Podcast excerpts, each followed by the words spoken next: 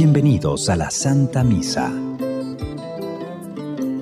Con tu sangre compraste para Dios hombres de todas las razas y lenguas, de todos los pueblos y naciones, para construir un reino para Dios. Aleluya, aleluya. Dichosos los pobres de espíritu, porque de ellos es el reino de los cielos.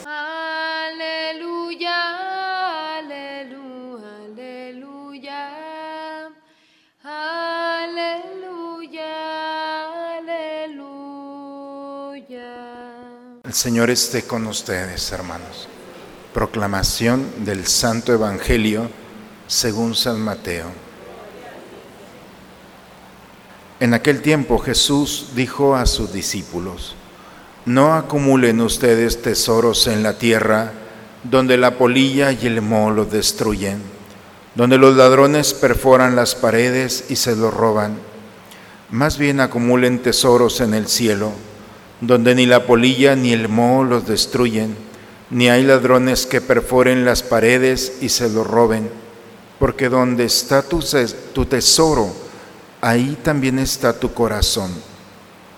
Tus ojos son la luz de tu cuerpo, de manera que si tus ojos están sanos, tu cuerpo tendrá luz. Pero si tus ojos están enfermos, todo tu cuerpo tendrá oscuridad.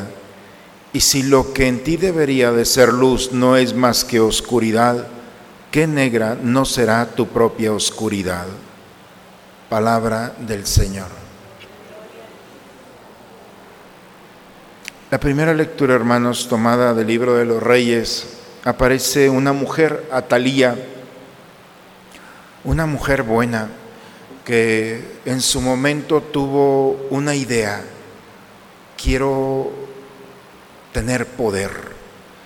Y esa idea la alimentó a tal grado que se le fue de las manos y él, la idea pasó a ser un deseo y se enamoró de ese deseo.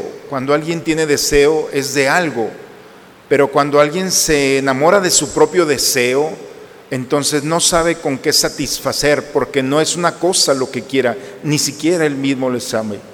Se le llama avaricia.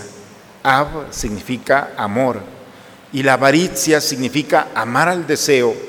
No, sé si alcanzamos a ver esto, pero es muy, muy diferente tener el deseo de algo que tener el, el amor al propio deseo. Y esta mujer le sucedió. Quiso el poder, pero ni siquiera era el poder lo que le emocionaba ni le llenaba. Y entonces empieza a lastimar, porque es lo que va a provocar, y empieza a subir y a tener la influencia entre los demás a tal grado que manda asesinar a los hijos del rey. Una mujer buena haciendo cosas malas. ¿Qué le pasó? Se alimentó de una idea, pero no era buena, no era la mejor. Y cuando no filtramos nosotros y tenemos cuidado en esas ideas, pueden convertir a una persona buena en una persona buena que hace cosas muy malas. El Evangelio, el día de hoy, dice Jesús, no acumulen ustedes tesoros en la tierra donde la polilla puede destruirlos, donde los ladrones pueden entrar tengan mucho cuidado porque, porque donde está tu tesoro, allí va a estar tu corazón. Eh, hay un sacerdote, ya falleció, Emiliano Tardif, no sé si lo conocieron, un, extraordinario sacerdote que tenía el don de sanación. Él estaba predicando y en un momento decía, aquí hay una persona que en este momento está sintiendo su cuerpo, su brazo, con el calor, y lo estaba sanando, era una cosa. Era invitado a muchos lugares y cuenta que en una ocasión fue a África y la gente estaba tan contenta que le, regalaron un colmillo, un marfil de elefante y entonces traía el colmillo muy valioso para todas partes. Y entonces llegaba a predicar y dejaba el colmillo, el marfil en la habitación y mientras estaba predicando estaba pensando, ¿dónde dejé el marfil? Y entonces poco a poco no se había dado cuenta, pero su preocupación es dónde lo había dejado. Hasta que un día dijo, bueno, ¿qué estoy haciendo yo pensando en ese colmillo? Lo tomó, fue y lo regaló a un centro donde lo iban a exponer y se liberó de tal cosa. Hermanos, así es el corazón. ¿Cuál es el tesoro? ¿Dónde está nuestra mente? ¿Dónde está nuestro corazón? Porque el pecado lo que hace es separarnos. Por eso diablo viene de la palabra diablo, el que divide. El éxito del diablo es separarnos, porque nuestro corazón puede estar allá afuera, en un lugar o en una persona. Nuestra mente puede estar en otro lugar, en el pasado o en el futuro, y nuestro cuerpo está aquí. Y estamos nosotros separados. Y una persona, por eso se le llama pecado, una persona que se ha separado en sí misma es una persona que no disfruta, que no goza, que no comparte. Por eso la lectura del día de hoy nos invita a recuperar nuestra intención. En una ocasión leí que el primer alimento del día determina el cuerpo. El cuerpo tiene una memoria natural. Si uno toma agua, el primer líquido que toma es agua, el cuerpo lo va a exigir todo el día. Si uno toma algo dulce, el cuerpo lo va a exigir todo el día. Rige. Así es nuestra primera idea por la mañana. La primera idea va a regir nuestro día.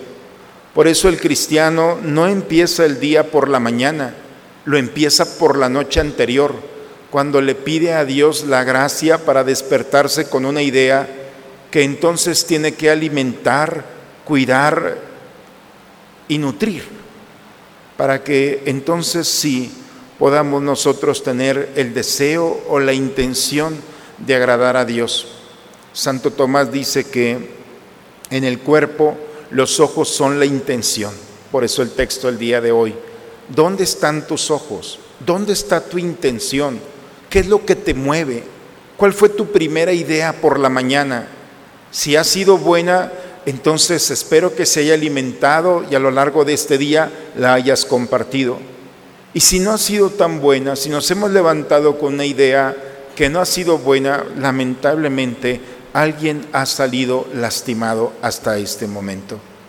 Por eso, hermanos, personas buenas pueden hacer cosas muy malas cuando la idea se filtra en el corazón y no es agradar a Dios. Hoy el Señor nos invita a cada uno de nosotros a purificar nuestras ideas a pedirle al Señor la gracia que al despertar nos permita tener esa idea que va a fortalecer nuestro espíritu de generosidad, de servicio, de amor, de entrega, de confianza, de esperanza, esos, esos que pueden regir nuestra vida.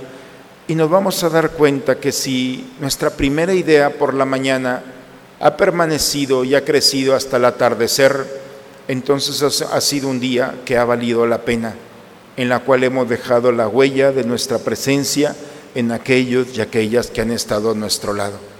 Y si en este día no nos hemos levantado con una buena idea, pues el mal humor, la queja, el odio o tantas cosas que se van a ir sumando, puede llegar al cansancio y sobre todo a lastimar a alguien. Hoy es un buen día para decirle al Señor, Señor, purifícame, concédeme esa idea de agradarte para que mi mente, mi corazón y mi cuerpo estén en una sola dirección, pueda disfrutar mi presente y pueda hacerlo disfrutar también aquellos que están a mi lado. En el nombre del Padre, del Hijo y del Espíritu Santo. Este es el Cordero de Dios que quita el pecado del mundo. Dichosos los invitados a la cena del Señor.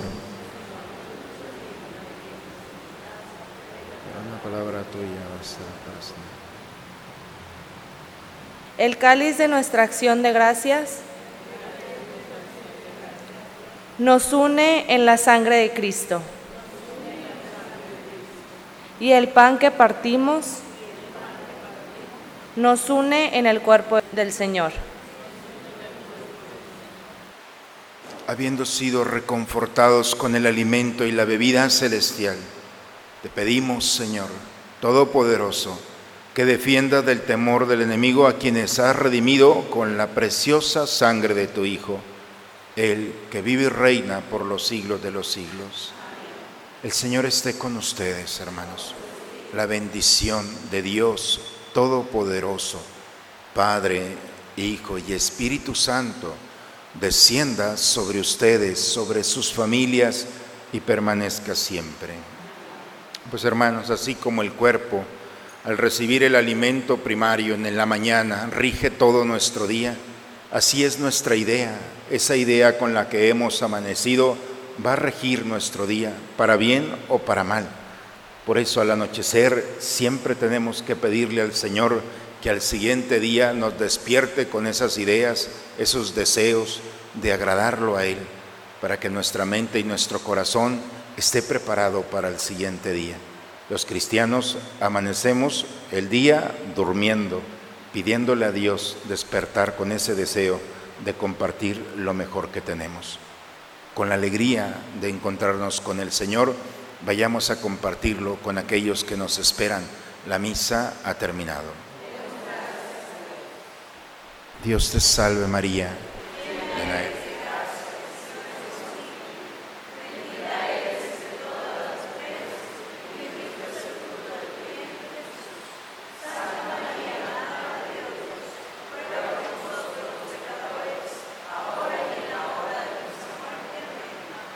Encuentro paz en el Él tiene mi salvación. Él mi roca y Señor. Solo Él mi salvación. Encuentro paz en el Señor. Esperanza tengo en Él. Solo Él es mi fuerza, Él mi confianza.